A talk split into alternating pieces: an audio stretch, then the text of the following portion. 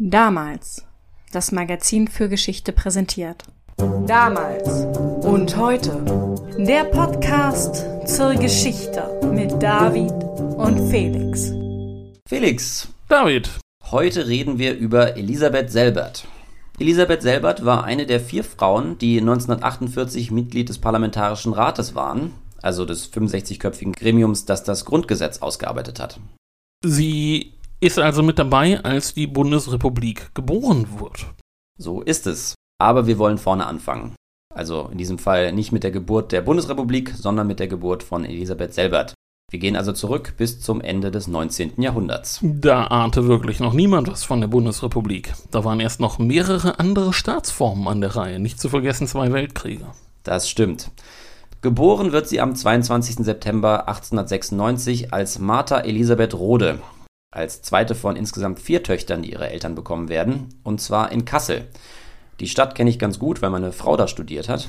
Aber damals ist Kassel noch eine ganz andere Stadt als heute. Im Krieg wird ja sehr viel zerstört dort, wozu wir auch gleich noch kommen werden. Aber Kassel ist auch Hauptstadt, und zwar von Hessen-Nassau.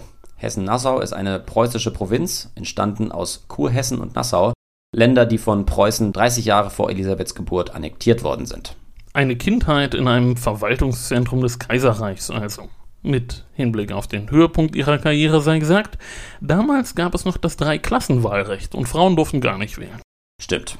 Ein Jahr vor Elisabeths Geburt hat sich August Bebel, der damalige SPD-Vorsitzende, im Reichstag dafür eingesetzt, Frauen das Wahlrecht zu geben. Damit hatte er aber keinen Erfolg. Frauen dürfen damals auch nicht Parteimitglieder werden. Politik spielt für Elisabeth anfangs sowieso keine große Rolle. Ihre Familie ist nicht sonderlich politisch, ihre Eltern kommen beide vom Land, aber Elisabeth ist ambitioniert. Ihr Großvater ist der Erste, der ihre geistigen Talente erkennt und sie entsprechend fördert. Sie ist außerdem das Lieblingskind ihres Vaters und so wird dieser Impuls aufgenommen und fortgeführt. Elisabeth verlebt auf diese Weise eine schöne Kindheit, das Leben ist angenehm und bürgerlich, auch wenn es in der Wohnung recht eng wird. Ihr werden also alle Türen geöffnet, die man einem Mädchen zu Beginn des 20. Jahrhunderts öffnen kann. Auch das Bildungssystem ist ja nach Geschlechtern getrennt in der Zeit. Das stimmt. Der Lehrstoff unterscheidet sich und Mädchen bekommen nach dem Abschluss auch kein Zeugnis. Das empfindet sie damals schon als sehr ungerecht. Nach der Mittelschule kann sie nur noch auf die Gewerbe- und Handelsschule des Frauenbildungsvereins gehen. Aber der Lehrstoff auf solchen Schulen hat mit dem Gymnasium wirklich nicht viel zu tun. Entsprechend wird die Schule im Volksmund spöttisch Pudding-Gymnasium genannt. Weil man da lernt, wie man Nachtisch macht und nicht, wie man Altgriechisch liest. Genau. Entsprechend ist das eine Jahr, das Elisabeth dort verbringt, auch keine große Bereicherung. Das wichtigste Lernprogramm findet zu Hause statt, wenn sie Zeit für sich selbst hat. Sie liest Darwin, Rousseau und Kant und wird irgendwann von ihrer Mutter auch von den Pflichten im Haushalt entbunden. Als nächstes will sie eigentlich Lehrerin werden, aber für diesen nächsten Schritt fehlt ihren Eltern das Geld. Entsprechend nimmt sie eine Stelle bei einer Kasseler Firma an, aber lange ist sie da nicht beschäftigt. Schlimme Jahre stehen vor der Tür, der Erste Weltkrieg beginnt und Elisabeth verliert ihren Job. Ein Nebeneffekt des Ersten Weltkrieges, so wie überhaupt jedes großen Krieges, war es ja aber auch, dass Frauen in Berufe aufrücken konnten, die sonst nur von Männern ausgeübt wurden, die aber nun an der Front gebraucht wurden. Genau, die Männer mussten in den Krieg ziehen. Sie bekommt auch wirklich eine solche Stelle, bei der Post nämlich, als Gehilfin im Telegrafendienst. Aber auch da wird ihr schnell klar, dass die Aufstiegschancen für sie dort minimal bis nicht existent sind. Als der Weltkrieg endlich vorbei ist, ist sie 22 und sie lernt Adam Selbert kennen. Da der Herr ihren späteren Nachnamen trägt, tippe ich mal, dass das eine positive Begegnung gewesen ist. Der Beginn einer 47-jährigen Ehe, wenn ich richtig gezählt habe, und irgendwie der Beginn von Elisabeths politischer Karriere. Adam ist nämlich ein sehr politischer Mensch und kommt aus einer sehr politischen Familie. Sein Vater Jakob Selbert ist Sozialdemokrat und Adam wird 1913 auch selbst SPD-Mitglied, im Alter von 20 Jahren dann jüngster Abgeordneter im Kommunal- und Provinziallandtag von Hessen-Nassau. Aber dann kommt natürlich besagter Erster Weltkrieg und Adam muss an die Front, von der er, dekoriert mit dem Eisernen Kreuz, wiederkehrt. Das Kriegsende ist dann in vielerlei Hinsicht eine spannende Zeit. Das Deutsche Reich bekommt eine friedliche Revolution, Könige treten zurück, der Kaiser geht ins Exil und die Arbeiter- und Soldatenräte wollen das politische System neu ordnen. Adam ist von diesen Entwicklungen begeistert und ganz vorne mit dabei. Er wird Vorsitzender des Arbeiter- und Soldatenrates in Niederzweren, das ist ein Stadtteil von Kassel. Er hat also vor und nach dem Krieg den Drang, Politik zu machen. Ein Berührungspunkt mit Elisabeth ist das zu dieser Zeit ja aber noch nicht, oder nehme ich an? Nein, aber er ist nicht nur politisch sehr aktiv, sondern er ist auch außerordentlich gebildet. Er kann eine beachtliche Bibliothek sein eigen nennen, er beschäftigt sich mit Philosophie und Kultur, wie Elisabeth, und er hat ein Abo für das Kasseler Theater, auch wie Elisabeth. Und so lernt man sich also kennen. Und Adam bringt nun die Politik in ihr Leben. Genau. Er lädt sie zu politischen Veranstaltungen ein, redet mit ihr viel über Politik, das ist ja schließlich ein großer Teil seines Lebens, und er schenkt ihr das Buch Die Frau und der Sozialismus aus der Feder von August Bebel. Bebel, der, wie du ja gerade erwähnt hast, schon vor Elisabeths Geburt versucht hat, das Frauenwahlrecht einzuführen. Und das Frauenwahlrecht kommt nun 1918 auch. Die Mitgliedschaft in Parteien ist Frauen schon seit 1908 erlaubt, das ist also schon vor dem Krieg geändert worden. In Kassel erlebt die SPD jetzt ein gewaltiges Wachstum. Auch Elisabeth tritt in die Partei ein. Sie interessiert sich früh für die Möglichkeiten, die die neue Republik Frauen einräumt. Und angesichts ihrer späteren Rolle, auf die wir nachher noch zu sprechen kommen werden, sei an dieser Stelle erwähnt, dass die Weimarer Verfassung zur Rolle der Frau Folgendes zu sagen hat. Zitat Männer und Frauen haben grundsätzlich dieselben staatsbürgerlichen Rechte und Pflichten. Grundsätzlich, das klingt relativ vage, David, wie gemacht für viele, viele Ausnahmen. Völlig richtig, so ist das auch gemeint gewesen. Dazu kommt die Eingrenzung der Gleichberechtigung auf staatsbürgerliche Rechte. Damit sind zum Beispiel Ehe- und Familienrecht ausgeklammert. Die USPD und einige Frauen aus der SPD beantragen eine Umformulierung, aber der Antrag wird damals abgelehnt. Also ist es dann eine zwiespältige Situation für Frauen zu dieser Zeit. Auf der einen Seite haben sie natürlich deutlich mehr Rechte als vorher. Auf der anderen Seite zeigt ihnen das neue Recht natürlich auch gleich auf, wo Gleichberechtigung eben nicht beabsichtigt ist. Ja, das stimmt. Es gibt diese Aufbruchsstimmung, aber kaum ist sie da, ist sie auch fast schon wieder dahin. Für viele Frauen hat das in erster Linie damit zu tun, dass die heimkehrenden Männer ihre Jobs wieder haben wollen. Den Frauen wird kurzerhand gekündigt. Elisabeth passiert das nur deshalb nicht, weil sie ihren Job nach der Geburt ihres Sohnes selbst gekündigt hat. Viele Genossinnen treten zu dieser Zeit desillusioniert wieder aus der SPD aus. Aber Elisabeth bleibt in der Partei. Ja, sie will diesen Trend aufhalten und umkehren. Aber nicht nur das, sie hat mit Adam nämlich ihre eigene politische Karriere geplant. Sie möchte nicht nur wählen, sie möchte sich wählen lassen. Das ist dann natürlich ein guter Grund, in der Partei zu bleiben. So ist es. Schon 1919 kandidiert sie für einen Sitz im Gemeindeparlament Niederzweren. 1919 bekommt Kassel außerdem einen neuen Oberbürgermeister, ein gewisser Philipp Scheidemann. Naja, der vom Balkon des Reichstages die Republik ausgerufen hat. Ein sehr prominenter Politiker ist das in jeden Tagen. Ja, eben der. Scheidemann ist 1919 Reichsministerpräsident gewesen. Er tritt aber noch im selben Jahr zurück, weil er mit dem Versailler Vertrag nicht einverstanden ist. Er kehrt dann in seine Heimatstadt Kassel zurück und wird so, wie gesagt, Oberbürgermeister. Das Amt hat er bis 1925 inne und wahrscheinlich lernt er Elisabeth über Adam kennen. Adam Selbert und Scheidemann sind beide in der Buchdruckergewerkschaft aktiv. Sie sind nämlich beide gelernte Buchdrucker. Scheidemann erkennt, dass Elisabeth bei der weiblichen Wählerschaft gut ankommt und nimmt sie immer wieder auf Wahlkampfauftritte mit. Scheidemann ist es außerdem zu verdanken, dass der SPD-Parteitag 1920 in Kassel tagt.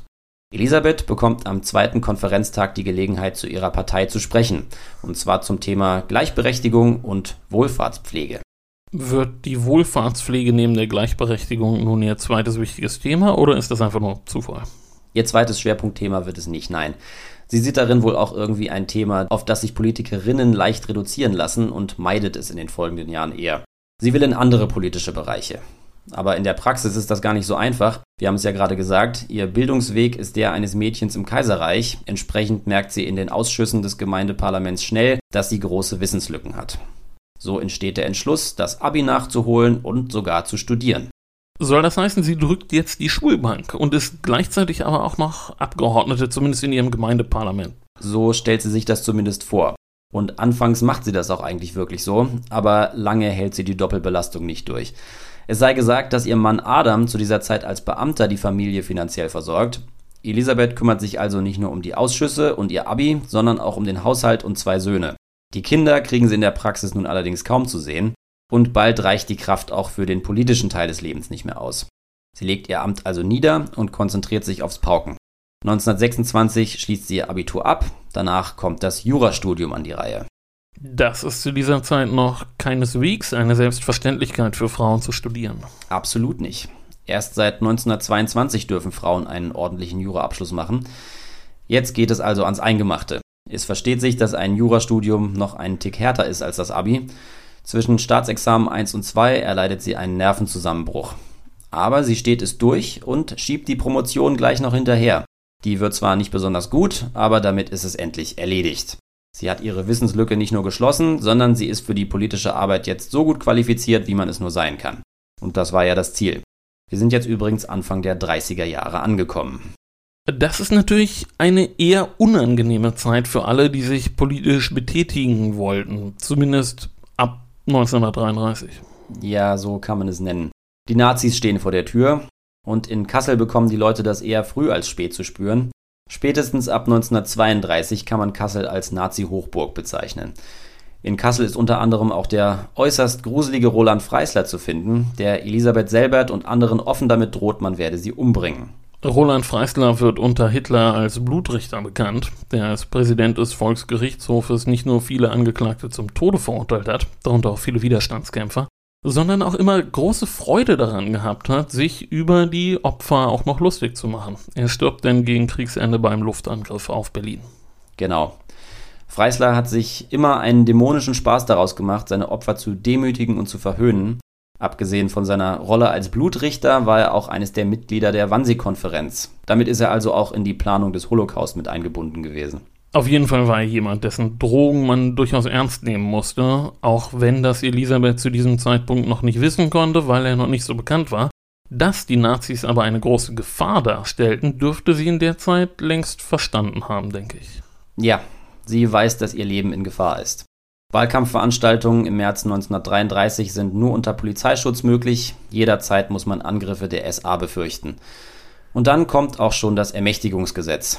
In Kassel verkündet Freisler vom Fenster des Rathauses aus die Absetzung des Oberbürgermeisters Herbert Stadler. Neues Stadtoberhaupt wird Gustav Lammeyer von der NSDAP. Und dann rollt auch schon die Verhaftungswelle an. Das wäre jetzt wahrscheinlich ein guter Zeitpunkt gewesen, möglichst viel Raum zwischen sich und Leute vom Schlag Freislers zu bringen. Wird Elisabeth denn auch verhaftet? Nein, sie wird nicht verhaftet, aber ihr Mann Adam wird erst in Zwangsruhestand versetzt und dann ins Konzentrationslager gesteckt. Da soll politischen Figuren mit Zwangsarbeit und Demütigungen die Politik ausgetrieben werden. Vier Wochen dauert die Haft für ihn. Ein traumatisches Erlebnis ist eine wohl nur durch Zufall verhinderte oder inszenierte Hinrichtung. Erfolgreich eingeschüchtert kommt er frei und muss in den kommenden Jahren regelmäßig bei den Behörden vorstellig werden. Denken die beiden denn nicht an Flucht, an den Gang ins Exil? Andere sozialdemokratische Politiker haben das Land ja verlassen. Willy Brandt zum Beispiel ist nach Skandinavien gegangen. Und die Parteiführung war erst in Prag und dann in Paris und Lissabon. Und prominente Mitglieder der SPD waren später auch in London und den USA. Aber die Selberts erwägen diesen Schritt jetzt nicht. Offenbar nicht. Elisabeth hat Mein Kampf gelesen. Sie hat also eine ganz gute Vorstellung, was auf das Land zukommt. Außerdem sind Adam und sie jetzt mittellos. Er darf ja nicht mehr arbeiten. Trotzdem bleiben sie, wo sie sind. Elisabeth übernimmt die Versorgung der Familie, indem sie sich als Anwältin niederlässt. Eigentlich wollen die Nazis nicht mehr zulassen, dass Frauen das machen, aber Elisabeth hat Glück. Gegen den Willen des Gauleiters, der Rechtsanwaltskammer und des NS-Juristenbundes bekommt sie von zwei älteren Richtern am Kasseler Oberlandesgericht ihre Zulassung. Jetzt fehlt natürlich noch eine Kanzlei, und damit kommen wir zu einem Teil der Geschichte, der an ihren späteren Verdiensten ein wenig kratzt. Sie kommt nämlich günstig an eine Kanzlei, in bester Lage, mit kompletter Einrichtung und juristischer Bibliothek Kannst du dir vorstellen, wie das vonstatten gegangen sein könnte? Nee, ja, das kann ich mir vorstellen. Ich schätze mal, die scheidenden Eigentümer hatten es sehr eilig. Ja, so könnte man es sagen. Die Kanzlei wird nämlich eigentlich von den jüdischen Anwälten Karl Elias und Leon Rossmann betrieben. Die entscheiden sich zur Flucht. Elisabeth kennt die beiden wohl gut und sie treten an sie heran und fragen sie, ob sie die Kanzlei kaufen würde. Elisabeth nimmt bei Parteigenossen ein Darlehen auf und ich habe sogar gelesen, der Preis sei angemessen gewesen. Sie selber hat den Vorgang später jedenfalls nicht ganz richtig dargestellt, wenn sie schreibt, sie habe von Elias und Rossmann die Bibliothek und einige Einrichtungsgegenstände übernommen. In Wirklichkeit war es wie gesagt der ganze Laden mit allem drum und dran. Sie versucht nach der Übernahme der Kanzlei dann so gut es geht, politische Fälle zu vermeiden, aber im von den Nazis umgebauten Rechtssystem ist das natürlich nicht so leicht. Einmal davon abgesehen laufen über ihre Kanzlei viele Verkäufe wie der, von dem sie auch selbst profitiert hat. Also Verkäufe von einfach allem, das jüdische Flüchtlinge zu Geld machen können, bevor sie das Land verlassen oder das zumindest versuchen. Nicht zu fliehen geht eben für die meisten notgedrungen damit einher, dass man sich irgendwie arrangieren muss mit den Verhältnissen. Sie hat später auch gesagt, ihr sei gar keine andere Wahl geblieben, sie musste ja die Familie ernähren. Aber viele ihrer Genossen fliehen ja tatsächlich in dieser Phase. Das Exil war ja wirklich keine völlig absurde Option. Adam und Elisabeth müssen es für das Beste gehalten haben zu bleiben. Vielleicht sind sie auch noch mehr als andere optimistisch, dass die Nazis bald wieder verschwinden werden, Jedenfalls hat Elisabeth ihre Entscheidungen dieser Zeit später, also nach dem Krieg, zum Teil ihres Selbstverständnisses gemacht. Sie hat zum Beispiel gesagt, dass denen, die nach dem Krieg aus dem Exil zurückkommen, ein Stück wichtige Erfahrung fehlt, also das Leben unter den Nazis. Und sie hat, nochmal zum Thema von gerade eben, nach dem Krieg immer wieder Mandanten vertreten, die verhindern wollten, dass ihnen Eigentum abgenommen und jüdischen Vorbesitzern zurückgegeben werden würde. Sie ist also sehr darum bemüht, dass keine Zweifel an der Richtigkeit ihrer Entscheidungen aufkommen. Ja, aber das ist wie gesagt nach dem Ende des Dritten Reichs. Und das ist für die Selberts und den Rest der Welt zu dieser Zeit noch in weiter Ferne. Abgesehen von ihrer Tätigkeit als Anwältin lebt Elisabeth weitgehend isoliert. Ein Parteileben findet logischerweise nicht mehr statt und Adam steht sowieso unter besonderer Beobachtung. Um nicht Ziel von Attacken der Kasseler Nazis zu werden, beantragt Elisabeth die Mitgliedschaft in der nationalsozialistischen Volkswohlfahrt. Ihre Söhne schickt sie zur Hitlerjugend. Dann kommt deren Einberufung. Herbert und Gerhard Selbert müssen an die Ostfront. Und dann kommt die Zerstörung Kassels. Elisabeth sitzt vor dem gewaltigen Luftangriff in ihrer Kanzlei, ohne zu ahnen, dass von dieser Kanzlei ein paar Stunden später nichts mehr übrig sein wird. Eine ihrer Angestellten, die noch mal kurz im Büro vorbeischaut, legt ihr nahe, vor Einbruch der Dunkelheit besser nach Hause zu fahren, falls Bomber kommen sollten. Elisabeth reißt sich von ihren Akten los und fährt nach Hause, nach Rothenberg bei Kassel, da wohnen die Selberts zu der Zeit. Sie kommt gerade zu Hause an, da beginnt der Angriff. 486 britische Flugzeuge überziehen Kassel mit einem Bombenteppich. Über eine halbe Stunde dauert der Angriff, dann sind 80 Prozent der Stadt zerstört. In den brennenden Trümmern liegen über 10.000 Tote. Am 22. Oktober 1943 ist das gewesen. Auch von Elisabeths Kanzlei bleibt nichts übrig. Akten und Fachliteratur sind in Flammen aufgegangen. Trotzdem arbeitet sie irgendwie weiter und hofft derweil, wie so viele andere, dass es endlich vorbei sein möge. Eine Weile hat es noch gedauert. Wann ist es in Kassel denn soweit? Am 4. April 1945, also ungefähr einen Monat vor Kriegsende, da wird Kassel kampflos an die anrückenden US-Amerikaner übergeben. Zwar zerstören GIs ihr behelfsmäßiges Büro, aber das ist für Elisabeth kaum der Rede wert. Für sie ist die Zeit des Leidens vorbei. Ab jetzt geht es schnell aufwärts. Adam darf endlich wieder arbeiten, die Verwaltung des befreiten Deutschland braucht dringend Leute. Und auch Elisabeths Arbeit ist gefragt, weil Frauen unter den Nazis zumindest aus dem politischen Leben weitgehend ausgeschlossen waren, gelten sie in den Augen der US-Verwaltung eher als unschuldig. Die Selbers können jetzt also unter alliierter Herrschaft beide ihre Isolation beenden. Mit der Rückkehr in die Politik muss es aber ja noch ein Weilchen gedauert haben, denn Parteien müssen ja erstmal wieder offiziell zugelassen werden. Richtig, so ganz bruchlos geht das nicht, aber sonst läuft alles sehr, sehr gut. Adam wird erst Personaldezernent und dann Landrat. Seine Karriere kann er also mit Schub fortsetzen. In Zeiten, in denen es überall an allem fehlt, bekommen die selber jetzt eine tolle große Wohnung, einen Dienstwagen und eine große Kanzlei. Und noch viel besser, beide Söhne kommen aus dem Krieg zurück. Herbert, der eine Kugel in den Arm bekommen hat, beginnt wenig später sein Medizinstudium und sein Bruder Gerhard macht das Abi zu Ende und studiert dann Jura. Außerdem nehmen die Selberts noch einen Freund von Gerhard bei sich auf, dessen Eltern beim Luftangriff auf Kassel ums Leben gekommen sind. Politisch geht es für Elisabeth im Sommer 45 los sogar noch vor der Legalisierung politischer Parteien. Sie wird Mitglied eines überparteilichen Ausschusses, den die US-Verwaltung organisiert. Das heißt, sie ist sozusagen von der ersten Minute der deutschen Nachkriegspolitik mit dabei. Sobald es ging, dann auch wieder in der SPD, nehme ich an. Genau. Die SPD läuft kurz nach der Neugründung schon wieder wie geschmiert und Elisabeth meldet ihren Anspruch an, mitzumischen. Mit den Frauenrechten als Thema Nummer eins, nehme ich an. In diesen Tagen geht es ihr vor allem um Entnazifizierung und um den Wiederaufbau eines demokratischen Systems. Aber gleichzeitig betont sie immer wieder, wie wichtig es ist, Frauen staatsbürgerlich zu schulen, sie also ins politische Leben des Landes hineinzuholen. Sie selbst kommt ins Kasseler Parlament.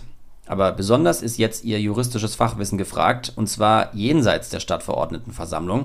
Ab Sommer 46 schreibt sie an einer Verfassung mit.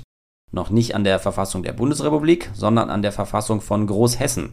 Das ist für sie eine große Ehre. Und Für mehr als um die Ehre geht es dabei auch nicht. Die Kompensation, die es gibt, ist vor der Währungsreform praktisch nichts wert. Elisabeth empfindet die Atmosphäre in dieser verfassungsberatenden Landesversammlung als sehr angenehm. Überparteilich geht man kollegial und freundlich miteinander um und alle haben das Gefühl, für dasselbe Ziel zu arbeiten, eine Demokratie, die nicht noch einmal zur Diktatur werden kann. Das ist natürlich eine schöne Vorstellung. Wie hat man sich denn die konkrete Arbeit vorzustellen? Ich nehme an, auch das ist alles in Ausschüsse unterteilt. Richtig. Elisabeth sitzt in drei von insgesamt elf Ausschüssen, jeweils als einzige Frau. Als promovierte Juristin ist sie von großem Nutzen, wenn es darum geht, präzise und unmissverständliche Formulierungen zu finden, weil sie miterlebt hat, wie die deutsche Justiz unter den Nazis auf den Kopf gestellt und gegen die Demokratie eingesetzt worden ist, liegt ihr besonders viel am Aufbau eines prodemokratischen Gerichtswesens.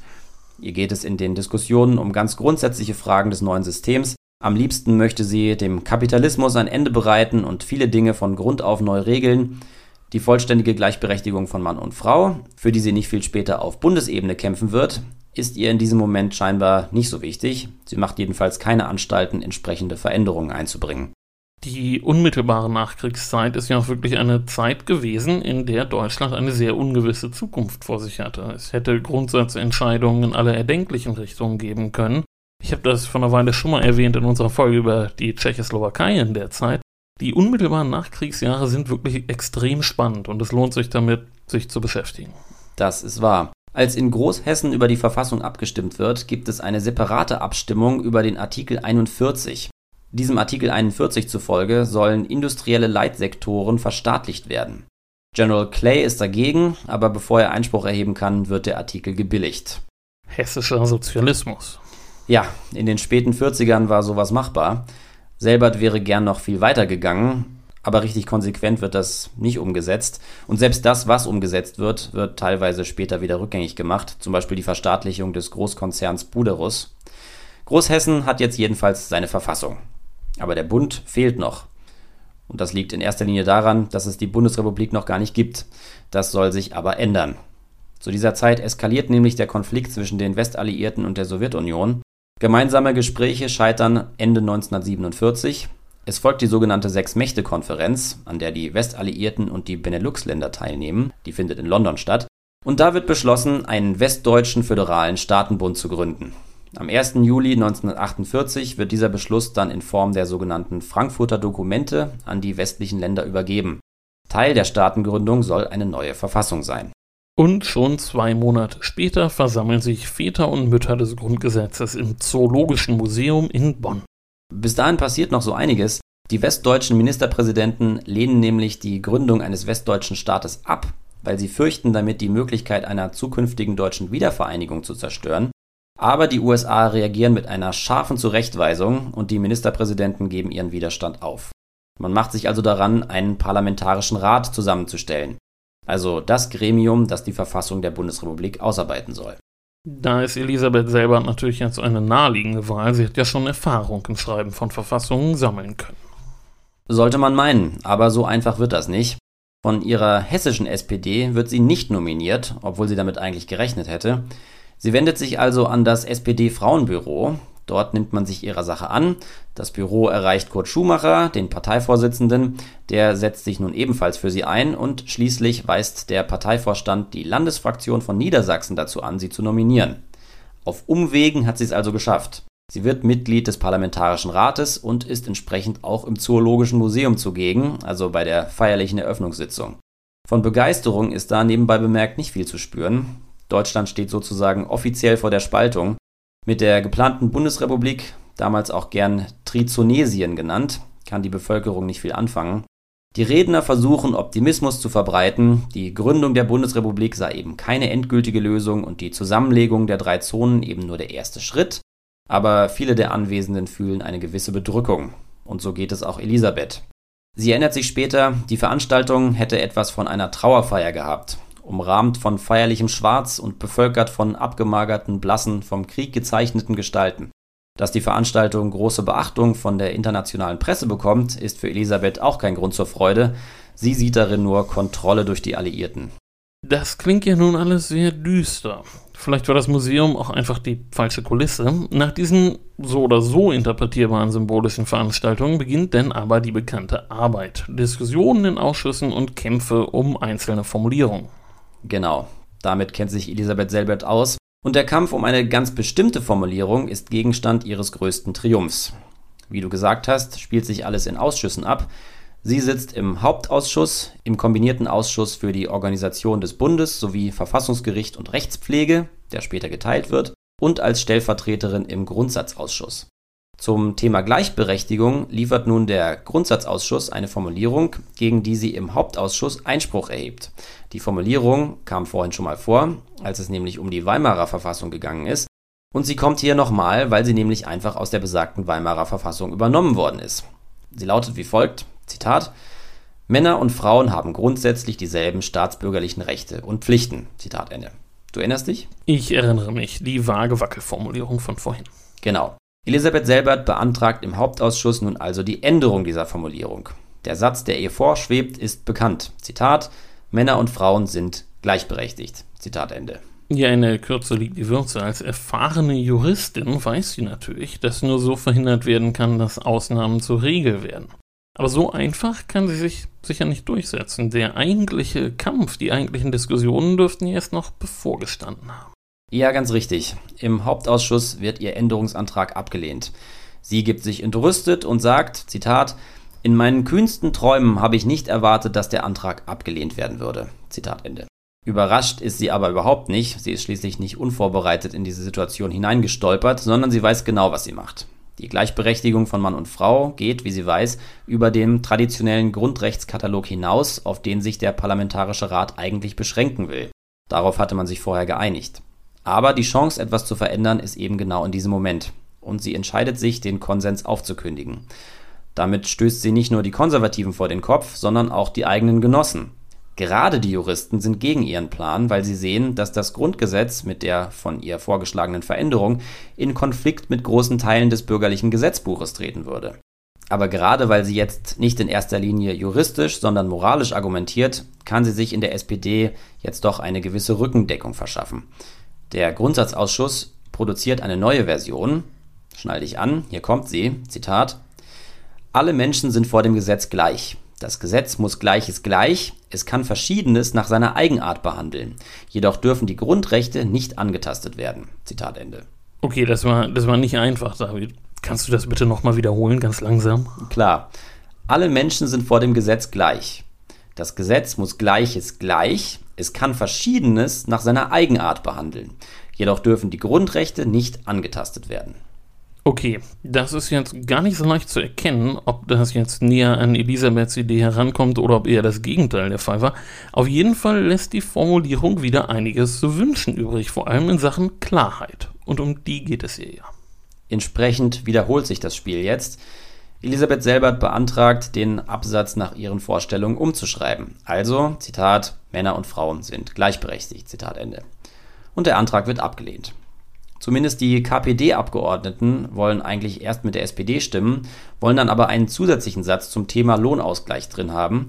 Das lehnt Elisabeth Selbert aus den immer gleichen Gründen ab. Ich zitiere. Ich sagte also den KPD-Abgeordneten, sie können sagen, was sie wollen. In dem Augenblick, wo wir katalogisieren, womöglich mit Formulierungen wie insbesondere, haben wir verloren. Zitat Ende. Na klar, die Logik hinter ihrer einfachen, kurzen und klaren Formulierung ist ja eindeutig. Ja, Wichtig zu betonen ist noch, dass sie auch versucht hat, über die drei anderen Frauen im Parlamentarischen Rat Unterstützung zu bekommen. Aber sowohl Helene Wessel vom Zentrum als auch Helene Weber von der CDU lassen sich nicht dazu bewegen. Frieda Nadig steht natürlich mit dem Rest der von Elisabeth Selbert mittlerweile überzeugten SPD hinter dem Antrag, aber für keine Sekunde besteht Zweifel daran, wer die treibende Kraft ist. Die Abgeordneten nennen den Antrag stets den Antrag Frau Dr. Selberts. Keine Rede von der SPD. Wie gesagt, ihr Antrag wird abgelehnt. Aber damit will sie sich nicht zufrieden geben. Sie wendet sich jetzt an die Öffentlichkeit. Sie reist durchs Land und beabsichtigt, einen Proteststurm zu entfachen. Und auch wenn sie den nicht alleine verursacht, sie trägt maßgeblich dazu bei. Von einer Bühne nach der nächsten bringt sie ihre Forderung unter die Leute. Und ganz besonders unter die Frauen. Überparteilich wohlgemerkt. Die Frauen sollen den Abgeordneten schreiben und gleiche Rechte einfordern. Von KPD bis CDU lassen sich Frauen mobilisieren und sie schicken Briefe. Waschkörbeweise, wie Elisabeth Selbert sagt. Und mit diesem öffentlichen Druck wendet sich dann das Blatt, nehme ich an. Man darf auch nicht vergessen, nach dem Krieg sind die meisten Wähler aus leicht verständlichen Gründen Frauen. Stimmt. Möglich gemacht wird der Sieg Elisabeth Selberts durch den Artikel 117, der eine Übergangszeit bis 1953 festlegt. Das heißt, all die Änderungen, die die vollständige Gleichberechtigung im Grundgesetz in zahlreichen Rechtsbereichen notwendig macht, müssen sozusagen nicht von heute auf morgen erfolgen, sondern im Laufe der nächsten paar Jahre. Diese Deadline ist übrigens keineswegs überall eingehalten worden. Im Familienrecht wird aus 1953 1957 und im Scheidungsrecht sogar 1977. Dann kommt jedenfalls wieder die Abstimmung. Es gibt zwei konkurrierende Formulierungen. Die der SPD ist die inzwischen altbekannte, Männer und Frauen sind gleichberechtigt. Und die der CDU, die lautet, Zitat, Männer und Frauen haben die gleichen Rechte und Pflichten, die Gesetzgebung hat dies auf allen Rechtsgebieten zu verwirklichen. Zitat Ende. In den Reden erwecken viele vormalige Gegner nun mehr oder weniger überzeugend den Eindruck, sie wären eigentlich sowieso von Anfang an dafür gewesen und der Streit sei im Grunde ein Missverständnis. Dann wird abgestimmt und der Selbert-Antrag wird ohne Gegenstimmen angenommen. Ihr größter Triumph ist geglückt. Die Gleichberechtigung ohne Haken und Ösen kommt ins Grundgesetz der Bundesrepublik. Und die SPD lässt jetzt die Korken knallen. Oder nimmt man ihr den Alleingang letztlich doch eher übel? Ich meine, ein guter Parteisoldat macht schließlich keine Alleingänge. Tja, es sieht schon so aus, als hätten sich durch ihr Manöver einige Türen geschlossen. Eine gute Parteisoldatin ist sie eigentlich schon, besonders in den folgenden Jahren. Aber als es dann in Richtung der ersten Bundestagswahl geht, bekommt sie einen der hinteren Listenplätze. Und so verpasst sie den Einzug in den Bundestag um 200 Stimmen. Von den 65 Mitgliedern des Parlamentarischen Rates sitzen 37 auch im Bundestag und Elisabeth Selbert wäre sehr gern auch mit dabei gewesen. Sie hat ja von Anfang an eine politische Karriere im Sinn gehabt, ist also nicht durch eine Aneinanderreihung von Zufällen da gelandet, wo sie gelandet ist, sondern weil sie immer genau das eine Ziel vor Augen gehabt hat. Sie ist sich ihrer Sache sogar so sicher, dass sie ein Dauerquartier in Bonn für sich reserviert, trotz des schlechten Listenplatzes. Aber die Wähler haben andere Absichten. Und so endet ihre bundespolitische Karriere mit dieser Bundestagswahl. Für die SPD wird es insgesamt eine ganz miese Wahl und Konrad Adenauer wird Kanzler. Versucht sie es denn nicht nochmal? Du hast ja gerade gesagt, die Wahl war für die SPD insgesamt kein Zuckerschlecken. Sie erreicht enttäuschende 29 Prozent. Das wäre heute natürlich ein gutes Ergebnis für die SPD. Das stimmt wohl. Elisabeth Selbert hat zu diesem Zeitpunkt noch lange nicht aufgegeben. Aber die eigene Partei legt keinen großen Wert darauf, dass sie ein höheres Amt bekommt. Als ihr Kollege und alter Bekannter aus Hessen Georg August Zinn auf sein Mandat verzichtet, hätte sie es gern gehabt, wird aber übergangen. Was durchaus was damit zu tun haben könnte, dass sie und Zinn nicht gerade gute Freunde gewesen sind. Auf jeden Fall ist sie sauer auf Kurt Schumacher und auf den Fraktionsvorsitzenden Erich Ollenhauer, weil die einen anderen Kandidaten unterstützen. Dann bewirbt sie sich auf einen Posten im Bundesverfassungsgericht und auch hier ist es wohl die eigene Partei, die das Vorhaben vereitelt. Dasselbe gilt für ihre Bewerbung auf einen Posten im Bundessozialgericht. Sie ist von diesen Nackenschlägen zunehmend frustriert, zieht sich Stück für Stück aus der Bundespolitik zurück und wird dann 1956 nicht zur Wiederwahl des Parteivorstandes vorgeschlagen. Damit ist definitiv Schluss. Zwei Monate nach der Wahl des neuen Parteivorstandes dem sie, wie gesagt, nicht angehört, bekommt sie dann das große Bundesverdienstkreuz, sozusagen die Ehrung zum unfreiwilligen Abschied. Sie widmet sich dann in den kommenden Jahren noch eine Weile der Landespolitik und dann verstärkt ihrer Kanzlei. Ihre Wiederentdeckung, wenn man so will, findet dann deutlich später statt. Als sie 72 ist, jährt sich die Verabschiedung des Grundgesetzes zum 20. Mal. Da erinnert man sich ihrer zumindest in ihrer Heimatstadt Kassel, der Oberbürgermeister überreicht ihr den Kasseler Wappenring, stellvertretend für alle, die sich schon vor 1933 und dann wieder nach 1945 politisch engagiert haben. Wir sind jetzt also schon Ende der 60er Jahre angekommen. Da weht denn bekanntermaßen auch ein neuer politischer Wind. Willy Brandt wird Kanzler einer sozialliberalen Koalition. Über ihn haben wir ja auch mal eine Folge gemacht. Das mag zumindest jetzt auch eine Rolle gespielt haben. Ja, und das macht sich auf jeden Fall ein paar Jahre später bemerkbar. Richtig los geht es nämlich 1976. Da wird Elisabeth Selbert 80 Jahre alt. Und weil Menschen Jubiläen mögen, nimmt man das zum Anlass, sich nochmal genauer anzugucken, was sie eigentlich alles so gemacht hat. Die Stadt Kassel richtet einen Empfang für sie aus und der Oberbürgermeister Hans Eichel ehrt sie in seiner Rede als Vorbild für alle Demokraten. Wir beide sind schon alt genug, um uns an ihn als Finanzminister zu erinnern. Er war tatsächlich sehr lange Oberbürgermeister von Kassel, für 16 Jahre. Er war noch ziemlich jung, als er gewählt wurde. Er war erst 33 Jahre alt. Ja, das war lange bevor er den Finanzmarkt deregulieren durfte.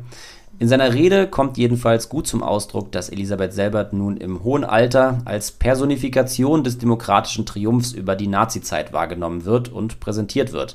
Weitere Würdigungen schließen sich an. Zwei Jahre später bekommt sie auch die Wilhelm-Leuschner-Medaille des Landes Hessen. Deutlich später als viele ihrer ehemaligen Weggefährten, aber immerhin. Wahrscheinlich hat sie die Ehre dem hessischen Ministerpräsidenten Holger Börner zu verdanken, dessen Mutter sie gut kennt. Inzwischen wird sie immer wieder als Vorbild aller demokratisch gesinnten Bürger gelobt. In ihren letzten Jahren wird sie viel interviewt und sie bekommt die Genugtuung, diese späte Einordnung ihrer Verdienste noch erleben zu dürfen. Ungefähr zwei Jahre vor ihrem Tod bekommt sie dann noch die Ehrenbürgerschaft der Stadt Kassel zuerkannt. Am 9. Juni 1986 stirbt sie dann im Alter von fast 90 Jahren.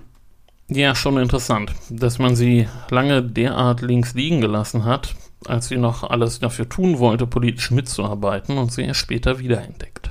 Naja, dass man ihr ihren Alleingang damals etwas übel genommen hat, hattest du ja schon vermutet. Aber sie hat auch einige andere sehr forsche Forderungen gestellt, nicht nur in Bezug auf Gleichberechtigung, sondern auch im Bereich Gerichtswesen und so weiter. Darauf sind wir heute nicht zu sprechen gekommen, aber das mag auch ein Grund gewesen sein, warum sie von einigen Genossen wohl daran gehindert worden ist, weiter eine große Rolle zu spielen. Mit einigem zeitlichen Abstand und der sich verändernden politischen Landschaft hat man dann angefangen, ihre Verdienste zu würdigen. Das hat in den letzten Jahren noch einmal Fahrt aufgenommen. In einigen deutschen Städten gibt es inzwischen Elisabeth-Selbert-Straßen, teilweise nach Umbenennungen. In Bad Godesberg hat sie zum Beispiel Anfang des Jahres Hindenburg vom Straßenschild verdrängt. Außerdem gibt es seit Ende 2021 eine Elisabeth-Selbert-Statue in Kassel. Ach, Hast du von der zufällig auch ein Foto auf Lager, das man posten könnte, so wie wir das bei Giordano Bruno gemacht haben? Äh, nein, ich war jetzt schon ein paar Jährchen nicht mehr da. Vielleicht demnächst mal. Ja, fahr mal wieder hin, David. Genau. Nun wollen wir aber zum nächsten Teil der Folge kommen. Stefan Bergmann, der Chefredakteur von Damals, erzählt uns jetzt, worum es im aktuellen Titelthema des Damals-Heftes geht. Es geht um Albrecht Dürer, das Künstlergenie aus Nürnberg, was zweierlei bedeutet. Sie müssen zuerst natürlich das Heft lesen, quasi sofort nach diesem Interview. Und Sie müssen das nächste Mal, wenn Sie in Nürnberg sind, unbedingt auch ins Dürerhaus. Das Haus, in dem er gelebt und gearbeitet hat. Das ist eine Art Pflichttermin, den zumindest ich mir auferlegt habe für die nächste Gelegenheit. Ja, ich wollte sowieso mal nach Nürnberg dieser Tage. Das ist ja ein Grund mehr, dahin zu fahren. Aber erzählen Sie doch erst mal, begeistern Sie mich schon mal. Ja, ich möchte mit einer steilen These einsteigen, um zu zeigen, dass Albrecht Dürer, er lebte von 1471 bis 1528, ziemlich außergewöhnlich war. Wie wir wissen, bestimmten damals natürlich die Mächtigen, an wen überhaupt und wie etwas erinnert wurde. Dennoch ist das Wirken des einen oder anderen einst überragenden Herrschers längst verblasst. Ein Künstler wie Dürer, der in der ständischen Gesellschaft naturgemäß weit unten stand, aber fasziniert immer noch. Aber durchaus mit einer breiten Wirkung. Ich sage nur, seine Selbstporträts, das Rhinoceros, die betenden Hände, die grandiosen Kupferstiche und seine Holzschnitte, zum Beispiel die vier apokalyptischen Reiter. Und warum ist das so? Wie konnte er diese Bekanntheit erlangen? Ein Grund dafür, dass all diese Werke noch präsent sind, neben seinem herausragenden Talent als Künstler war Dürer ein Mann, der sich zu vermarkten wusste. Wichtiger Beleg dafür ist sein Namenszeichen, das große A mit dem D unter dem Querstrich, ein frühes Markenzeichen, das seine Werke unverwechselbar machte. Immer wieder setzte er sich auch selbstbewusst mit ins Bild, zum Beispiel auf der Altartafel Rosenkranz fest und schrieb gleich noch dazu, wer hier am Werk gewesen war, nämlich er selbst. In diesem Fall stand da, dies habe ich, der deutsche Albrecht Dürer, im Zeitraum von fünf Monaten geschaffen, 1506. Und anders als in vielen anderen Fällen blieb soeben nicht nur das Kürzel von diesem Mann in Erinnerung, sondern sein kompletter Name und seine ganze Lebensgeschichte. Ich finde, Dürers Werk spricht geradezu zeitlos für sich selbst und transportiert den Menschen Albrecht Dürer dahinter gleich mit.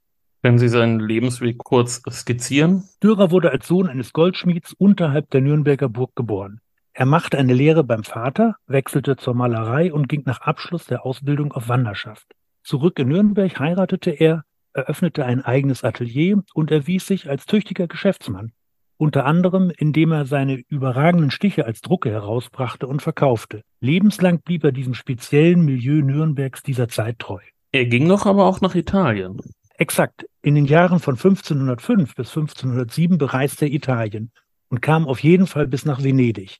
Das Besondere, schon damals wurde in Italien, das war ja die Wiege der Renaissance, als herausragend wahrgenommen, auch von vielen Malerkollegen. Das war der Keim seiner Berühmtheit noch zu Lebzeiten. Und in Nürnberg stieg er gesellschaftlich weiter auf, als Genannter in den Großen Rat. Das war das Gremium, das bei besonders wichtigen Anlässen tagte. Für einen Handwerkersohn, der ja nun keinesfalls aus einer Patrizierfamilie stammte, war dies die höchste Stufe, die er erklimmen konnte. Er malte ja sogar den Kaiser. Genau, das war der Habsburger Maximilian I. Der Kaiser gab ihm Aufträge und gewährte ihm auch eine Leibrente. Ein Ergebnis ihrer Begegnungen ist das wohl berühmteste Gemälde, das ja auch fast jeder schon mal gesehen hat, das den Kaiser zeigt, und zwar das aus dem Jahr 1518. Maximilian war ein Herrscher, der besonders stark darauf achtete, wie sein Bild in der Gegenwart war, und er machte sich ebenfalls große Gedanken darüber, wie ihn die Nachwelt sehen würde.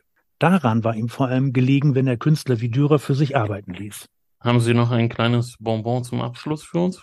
Auf jeden Fall. Im Dürer ging es um realistische Darstellung. An seinem Selbstporträt im Pelzrock, das wir auf dem Cover zeigen, wird dieses Bemühen beispielhaft deutlich. Wenn man sich das Bild genau anschaut, entdeckt man ein unglaubliches Detail. In den Augen des Künstlers spiegelt sich das Fensterkreuz des Ateliers. Ja, wenn ihr was über Albrecht Dürer lernen wollt, dann kauft das neue Heft. Bei uns geht es in der nächsten Folge um einen versehentlichen Flugzeugabschuss. Bis dahin, folgt uns bei Instagram, Twitter, Facebook und in der Podcast-Plattform eurer Wahl. Wenn ihr uns bewerten könntet, bewertet uns und erzählt doch einfach auch mal euren Freunden von uns.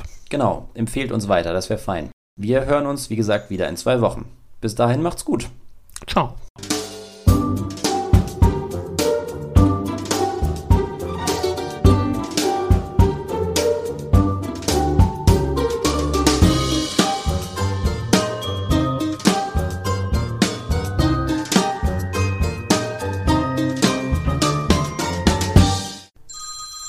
Sorry.